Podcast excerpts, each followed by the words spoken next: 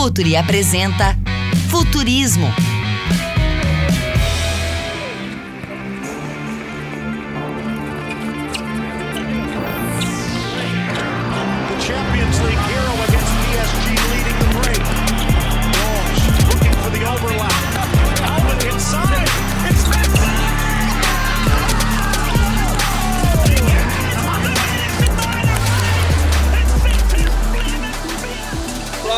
Futuristas! Estamos de volta com o Futurismo, temporada 3, episódio 2. Vamos juntos conhecer e refletir sobre os próximos movimentos da indústria. Quer participar, enviar pautas, vincular marcas, sugerir convidados? Contato arroba futuri.com.br. Como eu já falei, é o episódio 2 da terceira temporada. Um convidado que muito, que eu tenho acompanhado aventura bacana que tem a jornada de marcas, de marcas. Bruno Coelho, seja bem-vindo ao Futuro, seja bem-vindo ao Futurismo, Bruno. Fala, Eduardo. Obrigado pela oportunidade, amigo. Sempre um prazer estar falando contigo aí. Já tive uma oportunidade de, de participar de um, de um evento online contigo e desde então admiro aí o teu trabalho, a tua forma de se colocar, de se posicionar. Então, tens um admirador aqui do outro lado. Que bacana, Bruno. Uh, eu acho nessa tua jornada toda, eu, eu, eu, eu acho muito bacana também como o business, licenciamento, se transformou no meio desse tempo todo, né? Porque tu chega lá, como é que se fala, né? Tudo era mato, e hoje em dia a gente vê uh, resultados incríveis. Mas eu acho que antes de tudo, Bruno, assim, ó, o que é o licenciamento? Licenciamento é branding, é business, é negócio, é faturamento. O que é o, que é o licenciamento? O que, que vamos jogar o licenciamento uh, para o mundo do futebol. O que, que isso representa e o que é um, um licenciamento, Bruno? Para mim, uh, lógico, vamos falar primeiro do conceito né, básico do licenciamento. O licenciamento é uma licença, né, uma concessão. Então, tu cede a tua propriedade para que um terceiro possa fazer a utilização dela. Né? E isso pode ser para um produto físico, pode ser para um serviço, para um jogo, enfim. Qualquer coisa que vá usar a marca de alguém precisa da autorização, né? e geralmente, em troca dessa dessa concessão é feito o pagamento de royalties, né? Então, respondendo a tua pergunta, para mim é a junção dos dois, né? É muito marca, é uma extensão da marca, né? Uma forma de se aproximar do seu fã é, através de produtos e serviços e também com isso aumentar a tua receita. Só que eu gosto sempre de falar que para mim, em primeiro lugar é branding e depois é receita. Eu não gosto de inverter a ordem, eu acho que um é consequência do outro certo? Então, essa é a forma que eu enxergo o licenciamento de marcas. Hein, Bruno, muito bacana isso, uh, mas considerando essa, essa, essa linha de pensamento, uh, como é branding, ela também não pode vir só com o produto por si só, né? Tem que ter um plano por trás. E até onde uh, a Destra chega nisso? É, é só licenciar o produto ou colocar isso na rua, fazer o marketing volta? De, até onde a Destra chega? Boa, boa pergunta. Né? O nosso papel é bem, bem específico, nós temos duas soluções para o mercado, certo? A primeira solução é a Destra Performa, que é a nossa plataforma para fazer a gestão dos contratos de licenciamento. Então, a gente ajuda tanto as marcas, né, que são os clubes de futebol, atriz, ator, enfim, qualquer um que tem uma propriedade intelectual, a gente ajuda tanto as marcas quanto a indústria que utiliza essas marcas a gerenciar esses contratos. O que, que eu quero dizer? Todo o fluxo de aprovação de produto, toda a parte de coleta dos royalties, né, o reporte dos royalties, a cobrança desses royalties. Então, a gente faz a gestão desse contrato para que essa parte operacional não tome tanto tempo das partes, para que elas possam pensar de uma forma mais estratégica. E a segunda solução que nós temos na Destra é o Destra Conecta, que é o nosso marketplace. Então, nós temos uma série de marcas disponíveis né, na nossa plataforma, onde as empresas que desejam utilizar essas marcas conseguem acessar e buscar negócios, seja com PSG, que é nosso cliente, Barcelona, Corinthians, Flamengo, enfim, uma série de clientes que a gente tem. Então, são duas soluções, uma focada na gestão, outra focada na geração de novos negócios. E a gente não não chega aí assim, não é uma solução 360, né? O que eu quero dizer, nós não somos responsáveis pela parte do conteúdo, da comunicação é, essa parte ela fica pelo lado da marca ou da indústria, a união dos dois, mas lógico, a gente sempre está muito próximo das partes para que tudo que precisar entre um e outro, né, comunicação, etc., que seja feito, inclusive, por dentro da nossa plataforma. Eu acho, acho bacana que a gente já deu um panorama do que é o licenciamento, pelo menos quem está nos ouvindo já tem o conteúdo necessário para a gente começar a história agora, né, Bruno? Foi tu que descobriu o licenciamento? Foi o licenciamento que, que te descobriu? Como é que funcionou, funcionou essa conexão no começo? Qual foi, qual foi a fagulha que fez tudo isso explodir, Bruno? A fagulha. Boa, boa pergunta, cara. Eu tava. Isso foi em, em 2008, tá? Eu fui convidado para ser gerente da loja do Havaí Futebol Clube. Né? Eu tinha alguns amigos que montaram uma empresa essa empresa, ela, o papel dela era fazer a gestão de loja oficial e o primeiro cliente foi o Havaí, aqui em Floripa, que é o time que eu torço também. Né? Então, poxa, na hora eu já, já aceitei, eu sempre fui um apaixonado por futebol. Não era do varejo, não conhecia de loja oficial de clube de futebol, mas acompanhava futebol e, como torcedor, é, né, tinha uma noção daquilo que, que a gente poderia fazer. Enfim, aceitei o desafio. E a partir daí que já foi o meu primeiro contato com um produto licenciado, né? Porque para que o produto esteja na loja oficial do clube, ele tem que ser licenciado ou homologado pelo clube. Então, a partir dali, eu comecei a conhecer esse mercado mais a fundo. Né? Então, de 2008 até 2010, 2011, mais ou menos, eu trabalhei como gestor da loja oficial, não só do Havaí, e essa empresa que eu trabalhava, ela ampliou o número de clubes clientes. Na época tinha Fortaleza, Santa Cruz, Clube do Remo, América de Natal portuguesa, enfim, aí foi a época que eu, que eu gerenciei essas lojas, aprendi bastante sobre varejo, aprendi bastante sobre o consumo do torcedor, isso aí foi uma das partes mais importantes, porque eu sempre uso essa frase e eu acho ela ilustra muito bem que eu estava com a barriga no balcão, né? Então, a barriga no balcão está todo dia ouvindo o torcedor, vendo o que, que ele precisa, o que, que ele quer, e é uma fonte muito rica né, de informação aprendi muito sobre essa questão de consumo. E aí, 2011, em 2010, 2011, eu migrei para a área de licenciamento, que essa empresa que eu trabalhava também tinha um departamento com, é, de, de, licenciamento de marcas, e ali que eu vi né, que, poxa, não tinha uma ferramenta para fazer a gestão adequada desses contratos. Né? Procurei aqui no Brasil, não tinha, tinha alguma coisa lá fora. E aí, então, a junção dessa questão do licenciamento, que eu gostei muito, junto com a possibilidade de criar uma solução que não tinha aqui no Brasil para poder atender tanto clubes quanto outros detentores de marca, fez com que eu começasse a vislumbrar a oportunidade de empreender. Nossa, que foi, de certa forma, então, foi o licenciamento que te descobriu, né? Porque já estava fazendo gerenciamento de, uma, de loja foi, e entrou lá, licenciamento descobriu. Bruno, como Isso. é que é a.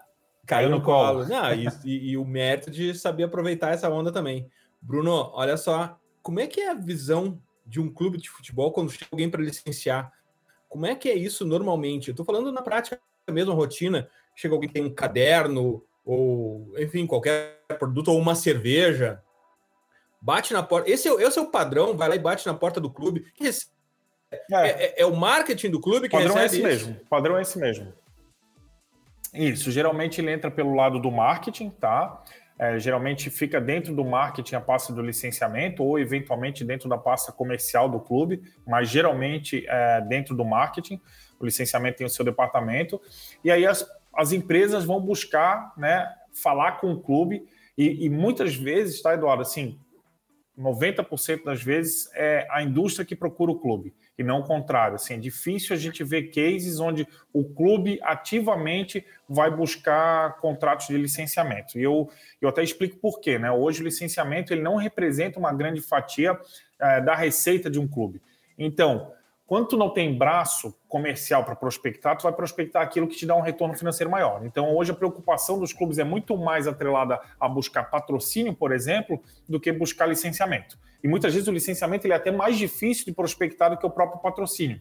Então, o que, que é mais fácil, o que, que me dá mais receita? É, é o patrocínio, né? E se eu, é mais difícil o licenciamento, é mais trabalhoso e dá menos receita, tenho pouco braço, eu vou procurar, logicamente, fazer o patrocínio, que é onde vai sanar minhas receitas de uma forma a curto prazo mais rápido, né? Então, assim, geralmente as próprias empresas procuram, então alguém, uma indústria, ela tem uma ideia, ah, eu faço um boné, quero fazer com o Havaí, por exemplo. Ele vai procurar o clube, né? Ou a Destra, né, no caso, né? Que a gente tem a, a nossa plataforma lá que vai ajudar ele nessa intermediação do negócio. Então, parte geralmente, essa iniciativa parte da indústria, ela vai procurar é, o clube para verificar como é que funciona, né? Poxa, como é que eu faço para licenciar um produto aí com vocês? Ah, e, e, e, onde é que entra a Destra nisso? A Destra também é procurada, ela faz essa conexão. Sim. Os, quem são os clientes? São os, os, os, fornecedores de, desses produtos? São os clientes? Quem são os clientes da Destra? Os clientes da Destra, a gente sempre procura o clube, né? Então a gente quer que o clube seja o nosso cliente. O que, que a gente faz?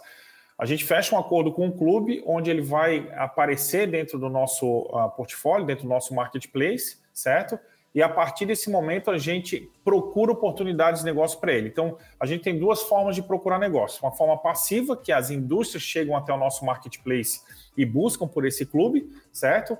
E porque a gente tem bastante acesso ali, por ter um portfólio muito grande né, de, de opções ou ainda através do nosso time comercial, a gente vai ativamente ao mercado buscar algumas oportunidades de negócio. Por exemplo, às vezes os clubes nos trazem demanda, poxa, eu preciso de bola licenciada. A gente vai atrás do mercado procurar a empresa para fazer o contrato de licenciamento com o clube. Então, é, quando, quando a gente fala em geração de negócios, a Destra atua como um intermediador de negócio. Então, a gente busca ativamente por oportunidades de negócio de licenciamento para todos os clientes da nossa base. A gente procura sempre achar a empresa mais adequada para determinado tipo de marca. Então a gente faz essa, esse filtro, a gente ajuda nessa curadoria aí para entender, né? Então, com toda a nossa expertise de mercado, nem tudo é só tecnologia, né? Tem muito da, da experiência, do tempo de mercado que a gente já tem, que a gente conhece, certo? E aí a gente atua como intermediador, a gente busca esse negócio para o clube, porque tem clubes que não tem nem braço para atender, ele prefere até que a gente faça esse atendimento porque ele não consegue é, dar vazão aí às questões que ele tem por, por falta de braço. Ah, tocou num ponto muito interessante, né? Que cada, cada, imagino, tu tenha clientes além de clubes de futebol, mas cada clube de futebol tem a sua história. Uh, por exemplo, pô, licenciar cuia de chimarrão, né? Tem que ser para Inter ou Grêmio, não pode ser. Tem, tem produtos que são super regionais, né, Bruno? Eu acho que uh, isso, isso também é, um, é, um, é algo que é, é uma, uma burocracia do serviço, né? Procurar o, o, produto certo para a história certa que aquele clube conta. Isso. É uma, uma da, da, das maiores preocupações que nós temos aqui e que muita gente não, não olha para isso, né? É a questão do canal de venda, né? Então, o que, que acontece, Eduardo? Muita gente tem um baita de um produto na mão, certo? Poxa, sabe que aquele produto ali as pessoas querem, etc. Só que ele não tem onde vender esse produto, ele não, não tem uma distribuição, ele não tem canal de venda ainda, ele não sabe como esse produto vai para a loja para depois chegar no consumidor final. E muitas vezes as empresas acham que o clube vai ajudar nessa venda, e o clube não faz nada comercial para a empresa licenciada. A responsabilidade de achar o canal da venda, de como vender esse produto, é da empresa licenciada. Até porque se o clube tivesse uma expertise para fazer venda, etc., ele mesmo faria. Ele não precisaria de um terceiro. Ou seja, tu está justamente dando a tua licença para alguém porque tu entende que aquele cara conhece muito do produto e principalmente do mercado, certo? Então, quando alguém quer licenciar, vou falar de novo, um boné, ele já tem que ter uma rede de distribuição para vender isso para lojas. Né? Ele já tem que saber como isso funciona. E tem muitas empresas que não sabem e acham que simplesmente ao licenciar um produto, no dia seguinte todo mundo vai estar ligando para comprar o boné dele para colocar na loja. E não é verdade, né? Ou tanto o produto licenciado quanto um produto qualquer sempre vai depender do canal de venda, sempre vai depender da força de venda.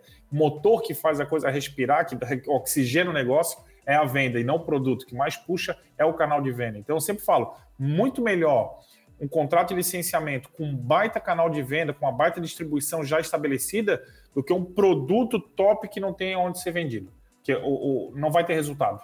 É, isso é importante, né? Porque afinal de clubes, afinal de todos os clubes de futebol tem todo domingo, todo foco, todo orçamento está lá no futebol, né? Ter que criar mais um braço de venda uh, seria muito difícil de disso nascer dentro do Exato. clube. Uh, Bruno. E não é fácil. É, não é fácil. Uh, tu também falou em PSG.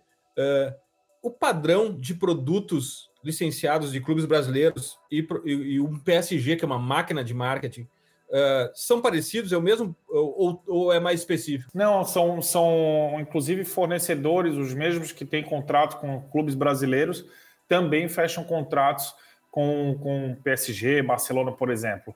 É lógico que nós temos dentro do nosso portfólio clubes que são regionais e muitas vezes, para esses clubes regionais, a gente até consegue fazer contratos de licenciamento com empresas menores que, se for falar com o PSG, não teriam capacidade porque não consegue vender é, de forma nacional, então não faz sentido, né? Então, para cada marca, a gente consegue adaptar é, o tipo de indústria que vai fazer o contrato de licenciamento. Mas, quando nós falamos em clubes nacionais, esses que, que, que tem venda no Brasil inteiro, certo? a maioria desses fornecedores também consegue fazer com, com clubes internacionais sem nenhum tipo de diferenciação. Ah, PSG nós vamos fazer um tipo de material e para o clube nacional outro. Não, isso aí não existe. Eles é tipo é o mesmo produto, né, a mesma confecção, muitas vezes que faz tanto para um quanto para outro. É, com a vantagem, né, Bruno, que times como PSG e Barcelona, imagino que tem uma demanda em todo o país, ao contrário dos clubes de futebol que são muito mais regionalizados, talvez Flamengo, talvez isso. Corinthians, algum time é, nós assim. temos clubes hoje que, que vendem Brasil inteiro, né? Então, é, é, existem alguns estados que são um pouco mais bairristas, né? Por exemplo, o Rio Grande do Sul é um estado bastante bairrista, né? Pernambuco também, mas existem alguns clubes que conseguem ter penetração praticamente no Brasil inteiro, talvez com um pouquinho menos de força em algum lugar ou outro. Né? Esses e os clubes internacionais, eu acho que também é outra coisa que diferencia muito é a ausência de rejeição. Porque um torcedor do Havaí, por exemplo, ele não vai comprar um torcedor, o, o, produto torcedor do Figueirense, o produto licenciado do Figueirense, perdão, certo? Agora, um torcedor do Havaí, eventualmente, pode até comprar um produto do Barcelona, pode comprar um produto do PSG, porque não tem a rejeição. Aqui nós temos a rivalidade, né? Então, quem compra de um não compra de outro, a não sei que seja para um presente, para um amigo, etc. Mas eu não vou, eu como torcedor de um clube, não vou consumir do outro mas eventualmente eu posso usar a camisa do Borussia, não vai ter problema nenhum, uma camisa do Bayern, enfim. Então, essa parte também de não ter a rejeição, ela muito, ela às vezes funciona como um facilitador para fechar um negócio aqui no Brasil. Então, algumas indústrias preferem fazer contrato de licenciamento somente com clubes internacionais, porque se ela tiver que fazer com clubes nacionais, geralmente ela não vai fazer de um só. Ela vai precisar fazer de mais de um para atender, por exemplo, os times do estado. Então já começa a virar uma operação um pouco mais complexa. Então ele fala: não, vou pegar um de fora, não tem rejeição aqui, eu pego o clube do, do momento, né? O que, que tá. Tipo, ah, poxa, o PSG depois que o Neymar o foi que tem, O que tem um brasileiro, o que tem um brasileiro, o que tem um brasileiro com Isso, então, poxa, desde que o Neymar foi para o PSG, né, os números vêm crescendo de audiência, etc, etc. E o que, que a indústria olha para cá? Poxa, vou no, no que está pegando fogo, né? O, o, clube da vez. E aí eles preferem muitas vezes fazer dessa forma para evitar a complexidade e principalmente evitar a rejeição. Bruno, a gente tem uma, um, um, uma espécie de mandamento do, do, da nova indústria do futebol, que são the players are the new players. Os jogadores são os novos jogadores, os novos atores desse mercado. Jogador também licencia a marca? Licencia, sim. É um potencial negócio de licenciamento. Acho que aqui no Brasil nós ah, não atingimos a maturidade necessária ainda para isso. Quem eu vejo hoje que faz ainda um trabalho nesse sentido é o Gabigol, né, com a sua assessoria, que trabalha seu licenciamento também. Mas é muito complexa essa questão. Eu vou dar um exemplo assisti hoje o vídeo do Bernardo Pontes, né, é, que já está atuando bastante tempo no mercado, ele fala justamente sobre isso, né, sobre as oportunidades, de que forma, o, o quanto é difícil tu fazer com, com o jogador, porque uh, muitas vezes o jogador está vinculado a um clube, às vezes tu faz um licenciamento até clube e jogador, e no dia seguinte o jogador deixa de jogar ali, certo? Então, existe muito risco por parte da empresa licenciada para fazer um contrato de licenciamento, para produzir um estoque, para depois colocar na venda e tal. Então, é, ainda falta um pouco uh, de maturidade mercadológica e também dos próprios jogadores, de entender que eles são uma marca, de entender que eles precisam engajar, de entender que não é do licenciamento que ele vai ganhar rios de dinheiro, mas é uma forma de ele se comunicar com o fã dele, de fazer com que a presença é, é, da marca dele esteja mais próxima do fã. Então, quando houver esse entendimento, vai ser muito mais simples e a gente vai conseguir avançar muito mais, né? Então, muitas vezes a gente tenta projeto de licenciamento com atletas, alguma coisa nesse sentido, por falta de conhecimento, por falta de entender quais são os valores de mercado, eles acham que vão ganhar alguma coisa perto do que eles ganham de salário, que não é uma verdade, não vai acontecer nunca, né? Então ele tem que entender, aí eu volto aquilo que eu falei lá no começo, o licenciamento como branding, como marca, né? De que forma que eu me aproximo do meu fã, certo? Tem várias formas. O meu fã pode estar assistindo o meu jogo lá no dia, no match day e tal, ele pode consumir minhas redes sociais, ou ele pode ir numa farmácia e encontrar um desodorante meu, ou ele pode ir no supermercado e ter um biscoito meu entendeu? Então, tu pode estar na, a, a, presente na cabeça do teu fã de várias formas. Uma delas é o produto físico, certo? Então, o produto licenciado, ou até mesmo algum serviço, algum joguinho, enfim, tem várias formas. Quando os atletas perceberem que isso pode se tornar uma fonte de receita, a partir do momento que tu vai fazendo um bom trabalho de construção de marca, aí sim lá na frente tu vai ter retorno financeiro. Quando tu inverte é, e coloca o dinheiro na frente, quando tu vai falar em, em licenciamento, com certeza vai haver frustração, porque não vai ser a mesma quantidade financeira que ele está acostumado a receber pelo seu ofício. Né? Não tem como comparar uma coisa. Poxa, uma coisa sou eu jogando, eu tenho um salário para isso. Outra coisa é eu fazer uma concessão da minha imagem e eu vou receber um dinheiro para isso. Sendo que eu não estou investindo nisso, quem está investindo é um terceiro, que vai pagar royalties para mim. Ou seja, tem todo um processo ali. Enfim, aí falta essa maturidade ainda no mercado, mas eu vejo como excelente oportunidade é, essa questão dos atletas. Eu concordo muito com, contigo quando tu vai falando, vou montando um cenário aqui na minha cabeça e, e identificando que é, que é, exatamente isso. Uh, parece que os atletas, os jogadores brasileiros ainda não descobriram esse mercado incrível que tem à disposição deles, né? Muitos com muitos milhões de seguidores em todas as redes sociais, mas acabam uh, não se posicionando de alguma maneira ali sendo só aleatoriedades que não agregam valor, né, Bruno? Sim, é, é, eles são marcas, né? Então o atleta hoje é uma marca que tem um potencial e aí depende se tu quer ou não utilizar esse potencial. Né? E muitas vezes mal assessorados no sentido não que os profissionais que estão ao lado não é porque por falta de conhecimento, mal assessorados no sentido as pessoas que estão muitas vezes ao lado do atleta, elas estão relacionadas à carreira do atleta, pensando no futebol, na sua carreira. E aí, por falta de conhecimento, não consegue dar continuidade ao trabalho pensando no licenciamento, por exemplo, né? Então, de forma nenhuma, assim, não quero dizer que as pessoas estão mal assessoradas no sentido das suas carreiras, etc. Não, muito pelo contrário, tudo certo. Só que a parte do licenciamento é muito específica. E quem não conhece acaba não entendendo do processo e muitas vezes inviabiliza que sejam feitos é, negócios de licenciamento ou que, que o atleta com, consiga se posicionar como uma marca. Bruno, e os números do, do, licenciamento? O que, que isso? Qual é o tamanho desse mercado? O que, que isso agrega ao clube, a uma, a uma figura pública? Uh, que, qual, o que, que entra de dinheiro? Vamos falar de dinheiro aqui agora. Qual o tamanho disso, Bruno? Ó, o último relatório que a gente teve uh, da, da Associação Internacional de Licenciamento, né, que inclui aqui o Brasil, ele foi 2020, certo? É, Estima-se que aqui no Brasil a gente consumiu entre produtos e serviços de, eh, licenciados cerca de 21 bilhões de reais. Tá? Isso representa aproximadamente uma geração de quase um bilhão de reais em royalties. Esse é o tamanho do mercado. Desse, desse mercado, o mercado esportivo representa 15%. Tá? Esses são os números do relatório. É, é um mercado, para que a gente possa ter noção, o Brasil hoje é o oitavo país que mais consome produtos licenciados no mundo. Então, se nós olharmos para os Estados Unidos, que é o primeiro, cara, é um ponto fora da curva. Os Estados Unidos consomem praticamente mais da metade dos produtos e serviços licenciados do mundo. Então eu olho com bastante entusiasmo para esses números, porque eu digo assim, cara, nós temos muito para crescer.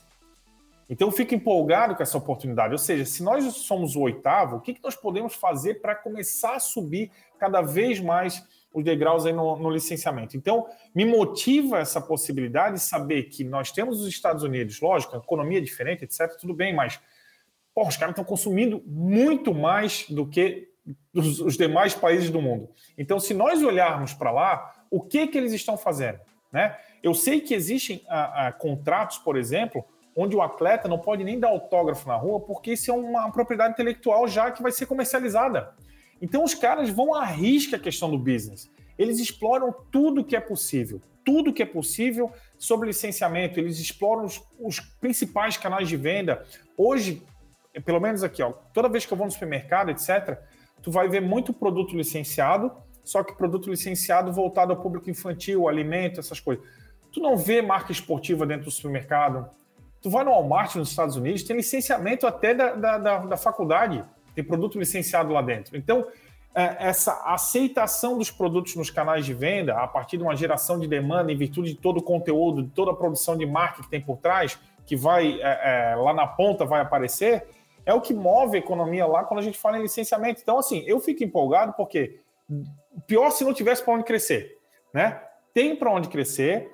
O mercado ele já vem amadurecendo ao longo dos anos, tem muita coisa ainda legal para acontecer, eu tenho certeza disso. Só que Cara, é só pegar os modelos, não precisamos muito inventar a roda. Cara, o que os caras estão fazendo lá? Como é que se faz? Por que, que eles fizeram isso? Como que fizeram isso, né? E a gente aqui, a gente tenta é, ser um, um, um, um, portal de conteúdo, assim, no sentido para os nossos clientes, porque a gente tenta trazer muita coisa de fora e mostrar, olha, o caminho é esse, dá para fazer isso, né? Uma das grandes diferenças que nós temos aqui quando a gente conversa com alguns clientes internacionais é que é, eles, eles falam muito em extensão de marca. Isso aqui eu não vou ganhar dinheiro, mas é importante para minha marca.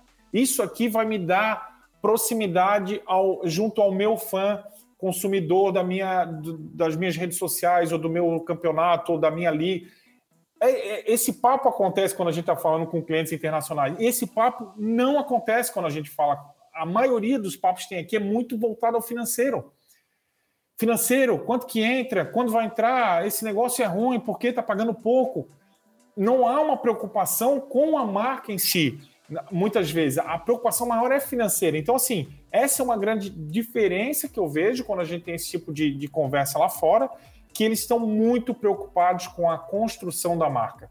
E, de novo, volto lá no começo, eu falei sobre isso. A minha opinião sempre foi essa: constrói marca, que a parte financeira ela vem como consequência do trabalho bem, bem feito e bem realizado. Então, quando tu pensa e tu coloca o teu consumidor em primeiro lugar, o teu cliente, o teu fã em primeiro lugar, a tendência é que tu seja muito mais assertivo. Então tem que.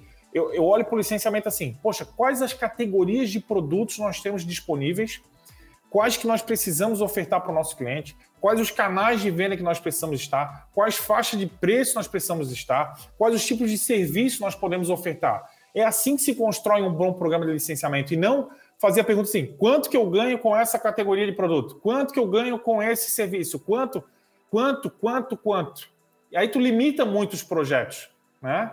É, em alguns casos, até os clubes gastam com campanha de marketing, sendo que ele poderia ter, por outro lado, no licenciamento, a, o branding dele com um custo bem mais baixo, ou talvez até com algum lucro no fim do dia, né, Bruno? Sim, poderia uh, utilizar é, se aproximar mais da, das próprias empresas licenciadas e no próprio projeto de licenciamento já construir uma questão de comunicação em conjunto, né?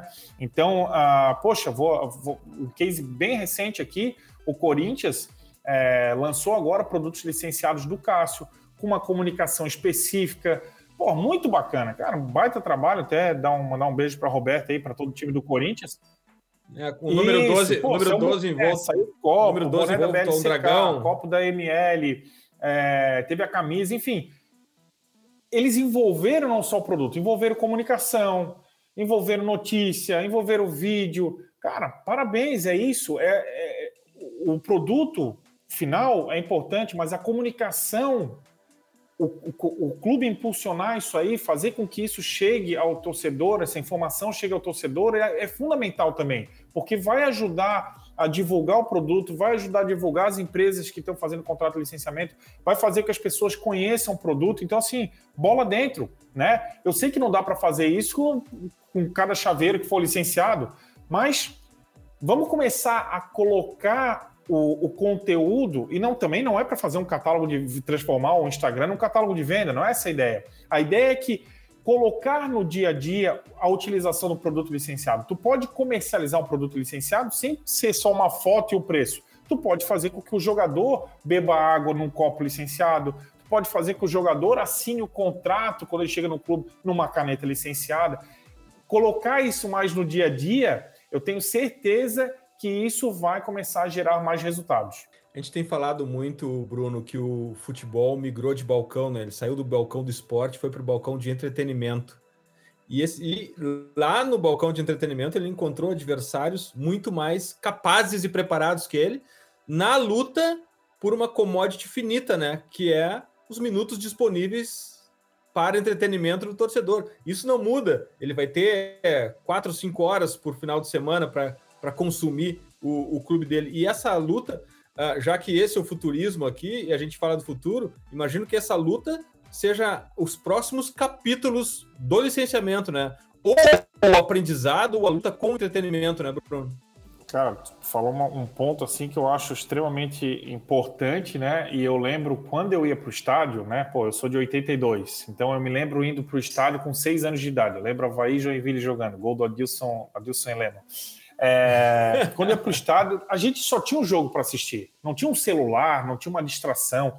Hoje, mesmo que as pessoas estejam no estádio, eu, eu tenho certeza assim, que 98% durante o jogo ainda estão olhando o celular. Ou seja, ali mesmo no jogo, tu, em determinados momentos, tu perde a audiência do torcedor porque ele está no celular já consumindo alguma outra coisa. Cara, mudou muito a forma é, de, de, consumo, certo? E o entretenimento, é, é, cara, as opções são muito maiores do que tinha no passado. Antigamente, o torcedor ele é tratado assim ah, olha como é que eram os estádios, olha como é que era o banheiro, né? Não se via mulher no jogo. A coisa evoluiu muito, né? Os estádios hoje estão muito melhores, etc.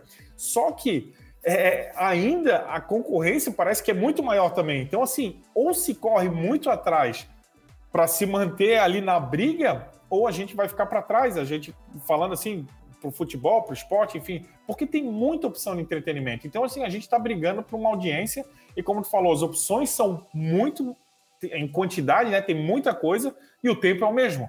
E aí, como é que fecha essa equação agora, né? Essa é a dificuldade, né? É, isso é muito. Essa, essa batalha a gente vai acompanhar de perto e o futebol tem muito a aprender com o entretenimento.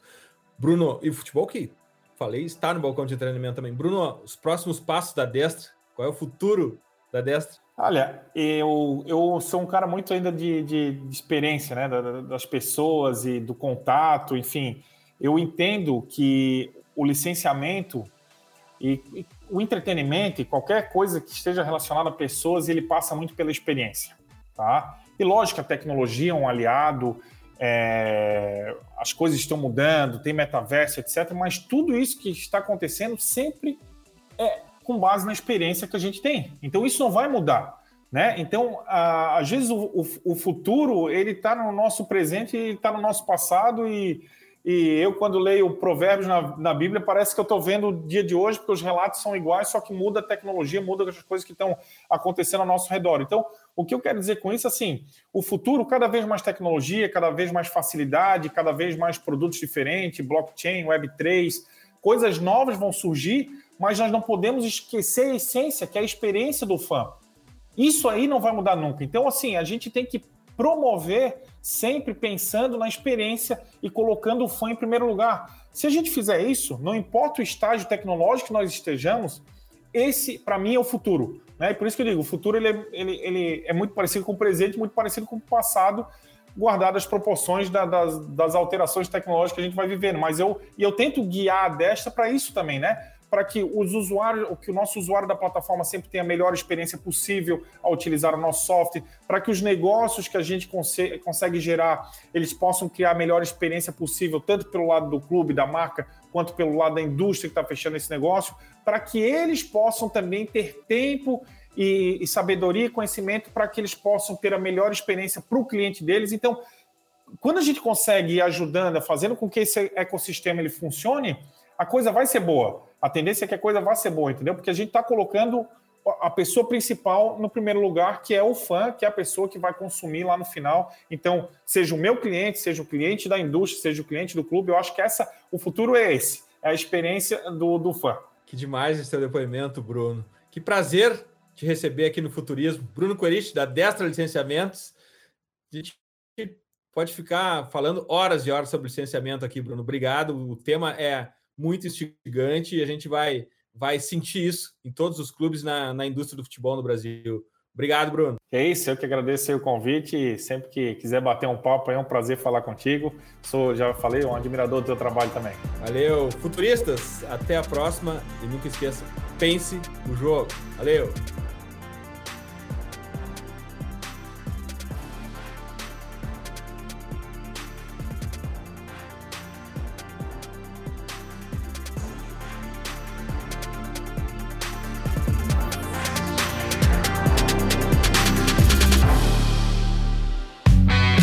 Apresentou Futurismo